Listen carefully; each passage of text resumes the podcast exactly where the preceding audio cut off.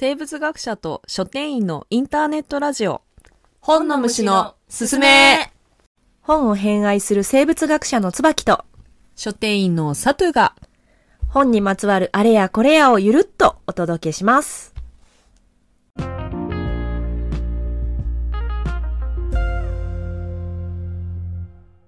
いや、今日も始まりました。本の虫のすすめ。なんと、今回は、50回おめでとうございます。すごいよありがとうね。ございます。すごい。ほんとすごい。自画自賛。自画自賛。50回まで聞いてくださってる方、本当にありがとうございます。本当に、いやーありがたいし、こんなに続けられるともね、本当にね。あんまり、なんやろ、続けられないとも思ってなかったけど、うんうん。いざ続けてみるねと、なんかこう、すごいな、みたいな。へーって。考えが深い。ね持っちゃうけど。ね引き続き、毎週また楽しみにしていただければと思います。はい、そう、そうですね。はい。毎週配信っていうのもきっとね、あの、うん。楽しんでいただけてるというか、習慣の中にうん。して入れてもらってる理由かなとも思うので、ね。できるだけ、できる限り。ね。やっていきたいと思っております。で、50回の今回はね、またあの、あれですよ。最近何読んだっていう。うん でもね、やっぱ最近読んだ本のうん。方が覚えてるし、なんか、うんうん。感情も新鮮だから。そうや。ね。うん。お伝えしやすい。うん。うん。私最近2つ小説読んだんですけど、うんうんどっちも、うんなんていうかこう、ちょっと切ないというか、こう、痛い話。うん痛いっていうのは痛々しいの痛いじゃなくて、ちょっと心が痛い話っていうものがあるので、あんまりこう、ハッピーハッピーっていう話を求めてる方にはおすすめできないんですけど、うんうん。でも素晴らしいあの小説だなと思ったので紹介したいと思います。うん一冊目が、十和の庭っていう小説で、小川糸さんうんが書かれてる本です。舞台がね、なんか最初一軒家から物語が始まるんですけど、うんうん。なんかすごい不思議な感じで、うん主人公が女の子なんだけど、うんうん。目が見えへんねんな。ほう。で、まず目が見えへんっていう段階で、主人公がさ、うん。読者ってさ、その情報がこう、だいぶ狭まるやんか。入ってくる情報が。で、で、そういう状態やねんけど、その、主人公の女の女の子はとわちゃんって言うねんけど、うん。とわちゃんが家から一歩も出えへんねん。ずーっと物心ついてから。ああ。で、お母さんと二人で住んでて、うんうんお母さんも家の外に全然出ないっていう。お母さんも？も出ないっていう。で、なんか毎週水曜日に必要なものとかが届けられるみたいな、うんちょっと不思議な感じのうん。ところから物語が始まって、うん。で、だんだんちょっといろんなことが深刻になっていくので、うんうん。なんだろうな、辛い物語読みたくないっていう人はやめた方がいいと思うんですけど、うん。結局その、とわちゃんは辛い、まあ、話もあるけれども、バッドエンドじゃないというか、うん。あの救いがある物語ではあるので、安心してその手は読んでもらえたらなって思うんですけど、うん。この本の魅力は、うん。なん、なんやろな、そのこのとわちゃんっていう子の描かれ方がすごい心が美しい子なんですよね。だからその子が見てる限定的な世界、うん。家の中っていうね。家の中っていう、うん。しかも目が見えないっていう、うんで、そこにちょっとどっぷりとハマってるところうん。かなって思うんですよね。ちょっとこう、言語化するのがすごく難しいんですけど、うん。ぜひ読んでほしいなと思う本ですね。なるほど。舞台は名前もあれだけど、日本のどっかの家庭っていうことなんで、そうです。ね、はい。一軒家が舞台でうん、タイトルにもなってる十和の庭っていう、その庭付きの一軒う家。ん。で、庭の、庭と、そのまあ、その一軒家の中だけで。まあ、暮らしてるんやけど、だんだん、なんかちょっとその、お母さんとの幸せな生活にほころびが出始めて、うん。だんだんそれが崩壊していって、うんそして大きな崩壊がうん。その後に、みたいな感じの物語。なるほど。うん連鎖的にというか、連鎖的に。波及していくみたいうな。んうんうん。そうですね。ずっとお城で暮らしてるっていう本を。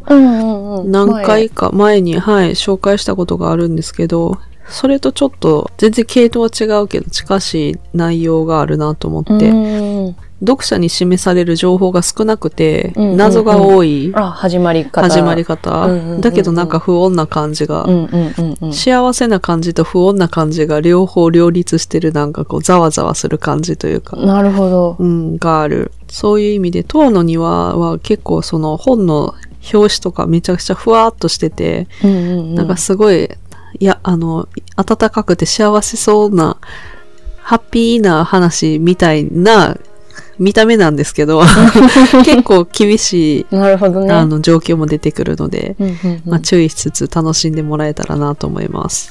なるほど。はい。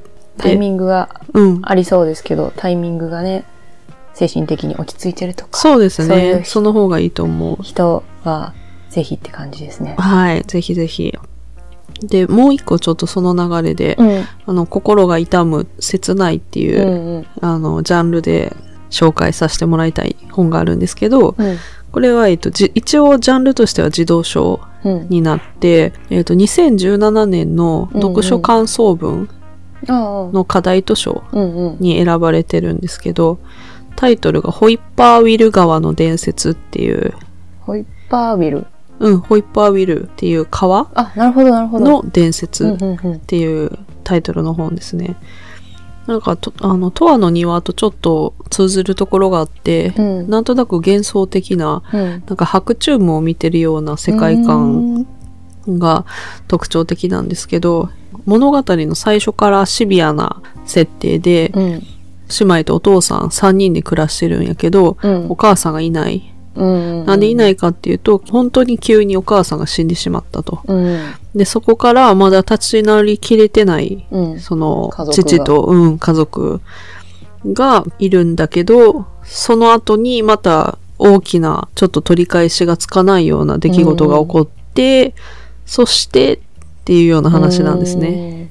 で、お母さんが亡くなってるっていうところからもあるように、結構人の命とか、うん。生き死にとか、魂っていうものって何だろうみたいな、うん。そういうこう人間の根源的な問いを考えさせられる部分もありつつ、うんうん。そのホイッパーウィル川っていうのがその自然豊かな森の中にある、うんうん。えーまあそういうところが舞台になってるんですけど、うんうん。その森の中で生きる人たちとか動物たちとか、うん。それがすごくありありと本当にその場にいるかのようにうん。臨場感があるように書かれてて、で、その動物たちとなんかこうちょっと魂のこう交流があるというか、う。うんーん。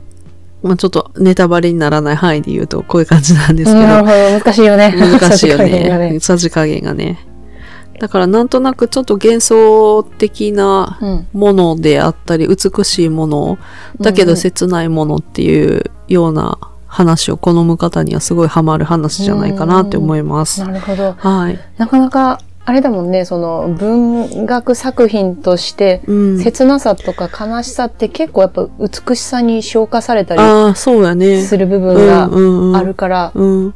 なんかその感情移入しすぎちゃうと辛いところもあるかもしれないけど、うんうんうんうんそれ自体を楽しむっていうのうもん。あるよね。そうやね。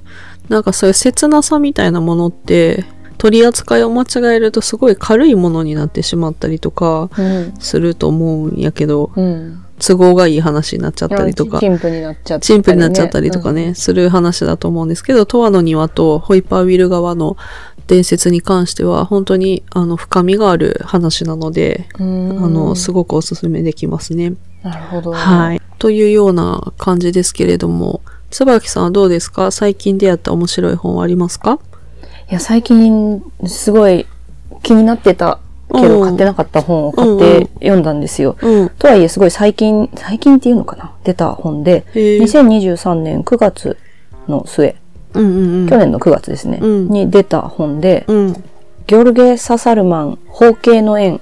方形の円。方形、どんな感じ？えっと、正方形の方に形で、円があのサークル、丸いって丸いいう。円だから、うんうんうんまあタイトル自体がもうちょっと矛盾をはらんでるというか、不穏な感じもちょっとするようななるほど、なるほど。タイトルなんだけど、で、そのサブタイトルがあって、偽説都市生成論。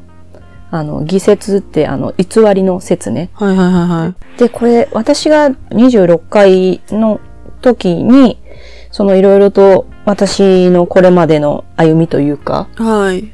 を、あの、お話しする中で、私、あの、エウサピアっていう会社を経営してるんですけど、うん。それの名前の由来というか、うん元ネタになった本として紹介した、イタロ・カルビーノの見えない都市っていううん。本があるんですけれども、それにかなりこう、似たというか、あの、構成としては本当に酷似した本でう、ん。でもこれはどっちかが底本というか、その、そ参考にしたっていうんじゃなくってう、ん。すごく面白いんだけど、同時期に本当に構想されて。全く独立にあの出された本だっていうことで、その見えない都市がすごい私の好きな本っていうのもあって、存在は知ってたんだけど、読んだことがなくって、で、これもその9月にこれが出た時にもう買ってうん家に置いてたんだけど、うんまあ私のそのタイミングが来たのかなっていう感じで、うんうんうんその年明けたぐらいの時にこう、ふっとなんか目について、あタイミングや、タイミングや。そうそうそう。で、こう、読んだん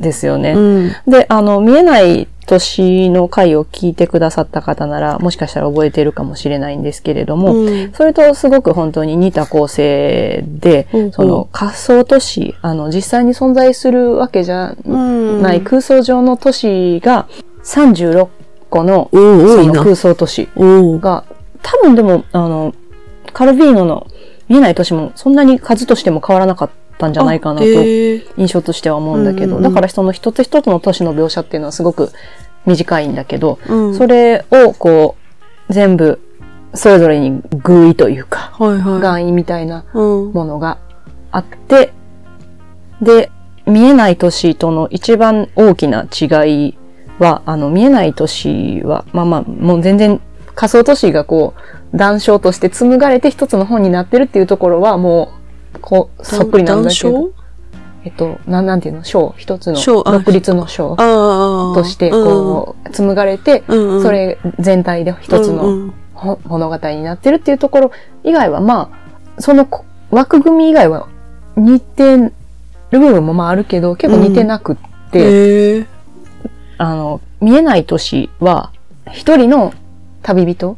が全部の都市を巡って、そのそれぞれの都市を描写するっていうう。うんうんうん。形なんだけど、うん。方形の円は全然そうではなくて、一つ一つ語り手も違って、うんうん。その都市の成り立ちうんからうんうん崩壊までを書いたりとか、なんか旅行者が無慈悲な感じで迷い込んでしまったり、迷い込んでしまって、ちょっと無慈悲なエンディングにお迎えたりとか、うんうんうん。で、そこにそのそれぞれのその建物、建物というかその都市の建築的な特徴みたいのが。かなりあの方形の円の方があの書き込まれてるんだよね。へえそれはなぜかというと、この、えっ、と、作者ギョルゲサ・サルマンはルーマニアの方なんだけど、ほうほう。えっ、と、この方がもともとその、もともとっていうか建築家の方なんですよね。だからその建築について結構語ってるというか、うんうん描写がなるほど。多く割かれてて、そこにその多分だから、私あんまり建築詳しくないので、うん組み切られてない偶意もあったりとかするんだと思う。でもこれ、あの、最後の解説のところに書いてって、うんへえと、へえというかもう、あ、そうなんだと思ったんですけど、うん。この本がその書かれて出版しようと思った当時、うんうん。70年ぐらい、うん1970年ぐらいの頃って、ルーマニアが、その社会主義の、なんていうの、革命というか、はいはいはい。が、あの、吹き荒れていた時期で。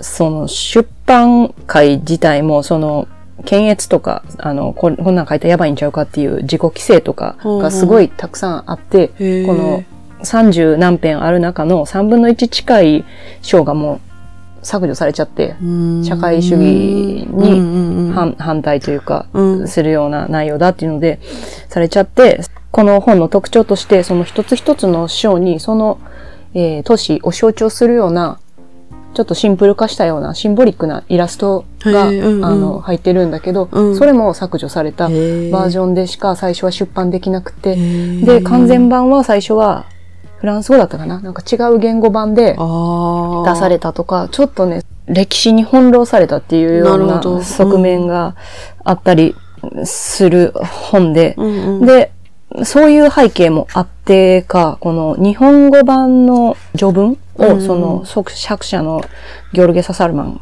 氏が書かれてるんやけど、うん。まあそこに、まあ、日本のその代表的な作家とか、星新一とか、小松左京とか、筒井康隆までを挙げてくれてたりとか、その日本に対する文、その造形の深さっへていうのもすごいなと思ったし、うん。あと、なんか言語感覚みたいのをすごい感じるような、うんうん。えっ、と、文章もあったりして、その文学っていうのはその言語にすごい依存した芸術。うんうんだけど、その中の核の部分っていうのを、なん、なんて言うんだろうな、独特のその視覚的なその映画とか絵画とかみたいな芸術にはないその文学っていうの特有の障害っていうのがあるけど、だからこそその翻訳の努力っていうのはすごく、あうん。の、大変だし素晴らしいものだみたいなことをうん。最初に書いてらして、ななんかその日本語版の序文を書く方って結構、あの、海外文学ってある印象やけど、すごい熱烈にその翻訳の熱っていうのを感じて、で、それですごい確かにその、ドイツ語でもフランス語でもなく、ルーマニア語でこれ、あの、書かれた文章なんだよね。だからその言語、日本語もだけど、まあ、マイナー言語の文学っていうところですごい共鳴というか、を覚えたりして、うんうん。それで興味を持って、ルーマニアってでも最近どっかで聞いたなって、うん。違う本を思い出したんですよ。よそれ、で、あの、読んだ本が、斎藤哲長さん。千葉からほとんど出ない引きこもりの俺が一度も海外に、か一度も海外に行ったことがないまま、ルーマニア語の小説家になった話。ああ。知ってる？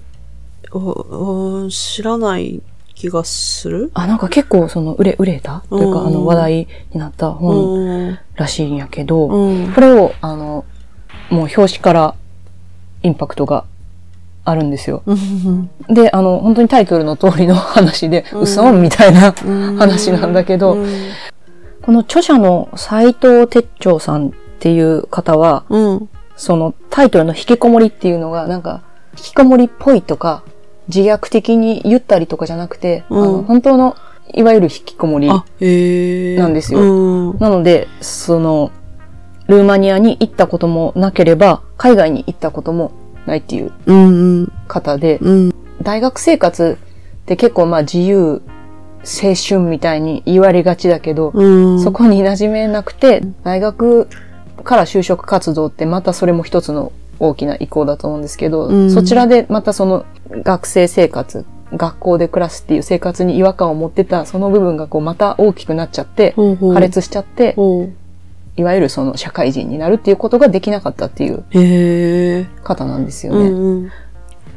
だけど、もともとすごいその小説とか映画とかうん。がめちゃめちゃ好きで、うん。で、その引きこもり生活になった後、うんうん鬱になってしまって。で、鬱になると、読書がやっぱりその能動的に手を動かして、あの、ページを送って読んでいくっていうのが難しくなっちゃって、うん、で、映画をめちゃめちゃ見たらしいんですよ。映画だとこうつけたら、た。そう、そう、勝手にこう流れていくから見れたって私は逆のタイプなんで、うんいろんな人がまあいるんだなと思って、うんそれは見てたんだけど、うん。で、その時に その、ルーマニア映画うん。に出会って、へえ。で、その運命的な出会いを果たして、こう、ちょっとそのあたりはすごく面白いくだりで、それもちょっとその言語的センスっていうところを掘り下げたような、うん。まあそれが主題じゃない映画なんだけど、映画で、それで、その斎藤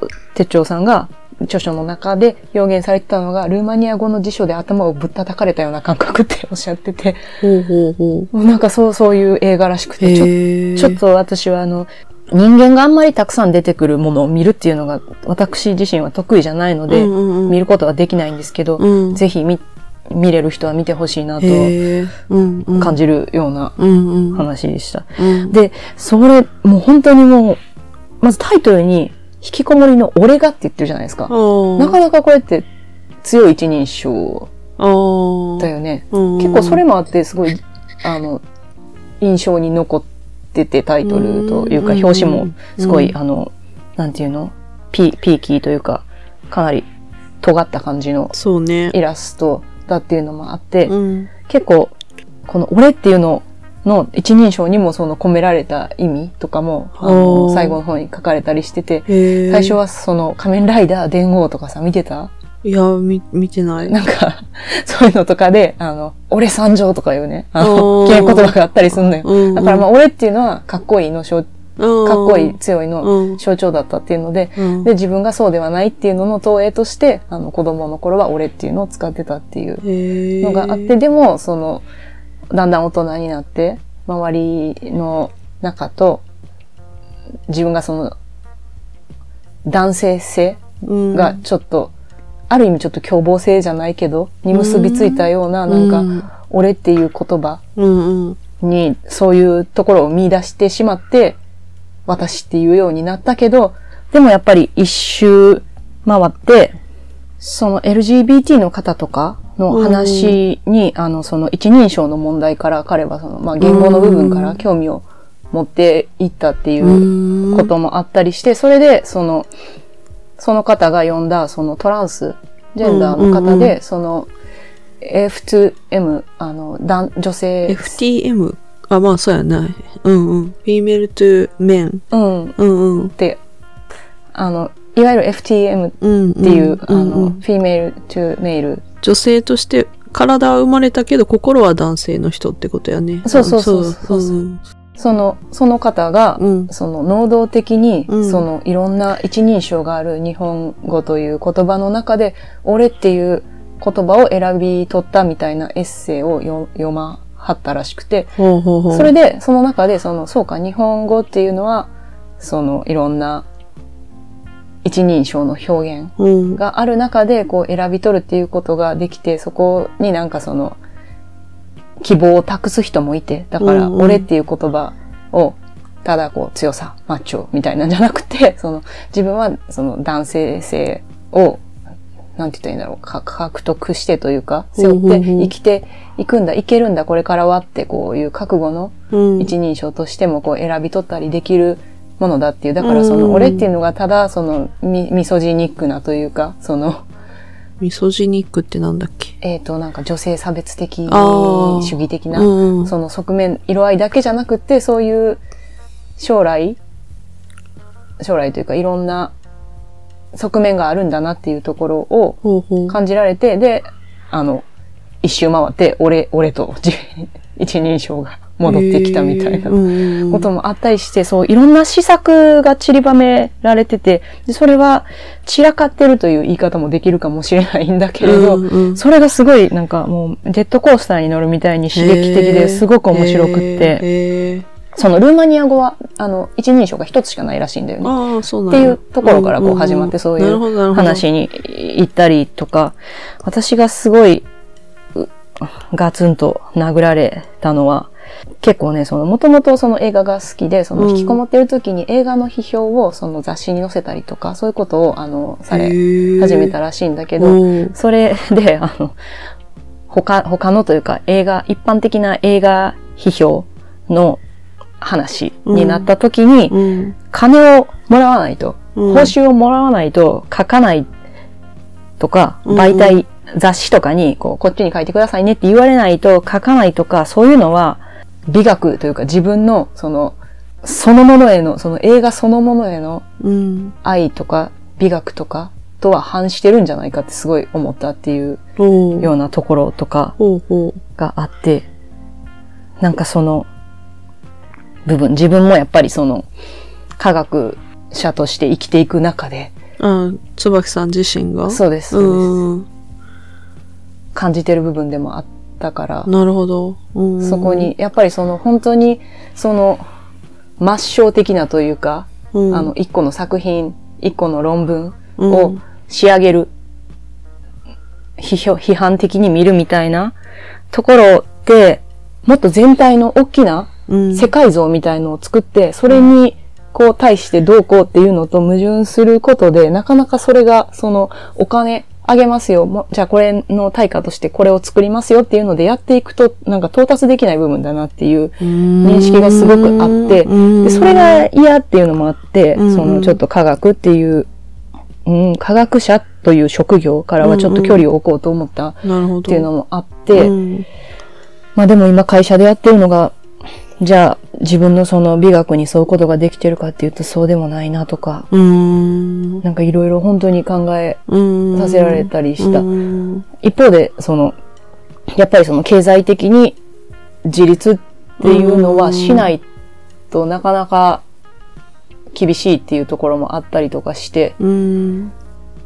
でも、こういうふうに本当に、すごいこの斉藤さんが本当にすごくって、ルーマニア語の辞書ってなか、ないんですよ、本当に。あの、えー日本のルーマニアみたいなのっへて。ーすっごい高い、あの、専門書みたいなのがあるらしいんだけど、どどうやって学んだかっていうと、Facebook でもう手当たり次第ルーマニアの方に、あの、友達申請して、うんなんか私は日本人でルーマニアに興味があって、ルーマニア語学びたいのでうん友達になってほしいみたいなのをして、はあ、すご。すごいようね。ん。それで、あの、生きたルーマニア語みたいのを、あの、SNS とか、あとはなんかその、へえと思って面白かったんだけど、ネットフリックスのその、説明の概要欄とかうん、で、あれって、あの、ルーマニア語とかも選べるらしくって、なるほど。で、あと字幕とかも。うんで、そこをこう、丹念に比べていって、自分でも本当に独学で、もううん。海外にも行ったことない方なのうんで、学ばれてっていうはあ。方なんだよね。そういうのってでも本当にそれやってる期間ってお給料というか、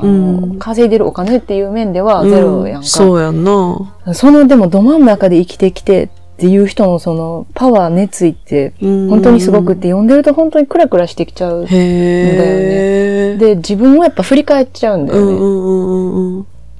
すごいゆ豊かだなと思って、そういう人がいる社会って本当に。その人は、あの、例えば文学もた、うん。あの、英語とかやと、うん母国語が、あの、英語じゃない人とかうんで、も、その文学作品書いたりしてるやんか。うん。日本語ってそういうのが少ないっていうような話をされてたり。で、うん。それはまあマイナー言語の多分宿命なんだけど、うん。ルーマニア語もそうで、でもその過程の中ですごい豊かなものが生まれてくるんじゃないかっていうので、うん日系ルーマニア語っていうのを充実したいっていうふうに、あの、へー斉藤さんはおっしゃってて、いや、本当にすごいんだよ。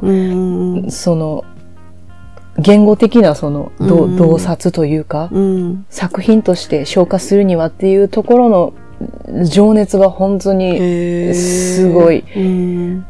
でもこれを、なんだろうな、そのお金っていう価値にうん置き換えた時に、うんほぼゼロになるっていうのが、うんもうなんか自分の中でちょっと本当に混混乱してきちゃって、本当に途中から。あんまりにすごくって。うん。で、ルーマニアも、その、海外文学は売れるらしいんやけど、うんあんまりルーマニア語の本って売れないらしくって、まあ、あんまり聞かないかもしれないね。国内でも。あ、そうなんやあ、へえ。あそれってへえって思ったんだけど、うんだから専業の作家っていうのがいないんわあ、そうなんや。全然だから違う状況でもあって、うん。なんか、すごいね、その、だから芸術うん。的な活動ってなかなかお金に結びつきにくいっていうのは分かってたつもりだけど、うん。本当にこういう人がいて、こういう本を出してくれるっていうのはもううん本当に豊かさに他ならないからさ。だけどその興味の目を摘むような。基本的な構造に社会がなっちゃってるっていうのを改めてすごいなるほど。考えうんたり、自分のその比較するのもおこがましいけど、考えてきたこととか、うん。やってきたこととかを投影したりして感じいった。なるほどね。若いんですよ、彼がまあ確かも。えーまだ30過ぎぐらい。ああ、お若い。すごい。うんうん。だからその若さ特有の、なんていうの？熱みたいな。うん。パワーみたいな？そうそうそうそう。熱とか、へーあの、尖りっぷりとかのもあって、へえ。文章もまたなんかちょっとね、あの、若い人に読んでほしいと思ったのかなと勝手に思ってるんだけど、一人称も俺だし、うん。ちょっとネットスラングっぽいのが入ったりとか。ああ、そうなんや。うん。うんすごいね、おも面白い。うん。ぜひ、これはみんなに勧めたい本ですね。その、なるほど。うん。引きこもりで、かつ彼、あの、クローン病っていう難病にもかかって、しまってて。うん。なので、その物理的にいろんなとこにい行けなくなってしまったっていうのもあってそれはその、ここさ数年で、うん。そのルーマニア語の勉強を始めてからのことらしいんだけど、そういう方でも、その、現地に行かずして、その、ルーマニア語の作家になるなんて、普通ありえないと思えるようなことを実現してたりとか、こういう状況だからこれはできないってこう自分の可能性を区切らないっていうののパワー、うんうんある意味、すごい心が落ち込んじゃってる人にはなんか自分ってやっぱり全然ダメじゃんって思っちゃうかもしれないぐらいもうパワフルな、本なので。ぜひぜひ読んでほしいですね。なるほど。今日はすごい多様な本を紹介しましたね。本当に、本当に。でもまあ、あの、一言で言うと心に刺さる本っていう感じなんですかね。確かに、うんうんうん確かにそうだね。ね。じゃあちょっとまた来週も楽しみにしていただけると幸いです。良い読書体験を良い読書体験を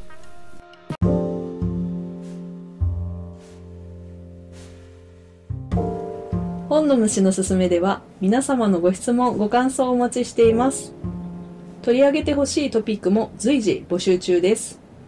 Twitter の DM または番組説明欄に記載しているメールアドレスにご連絡ください。本の虫のすすめは毎週金曜日17時に配信しています。アフターファイブに読書トークをお楽しみください。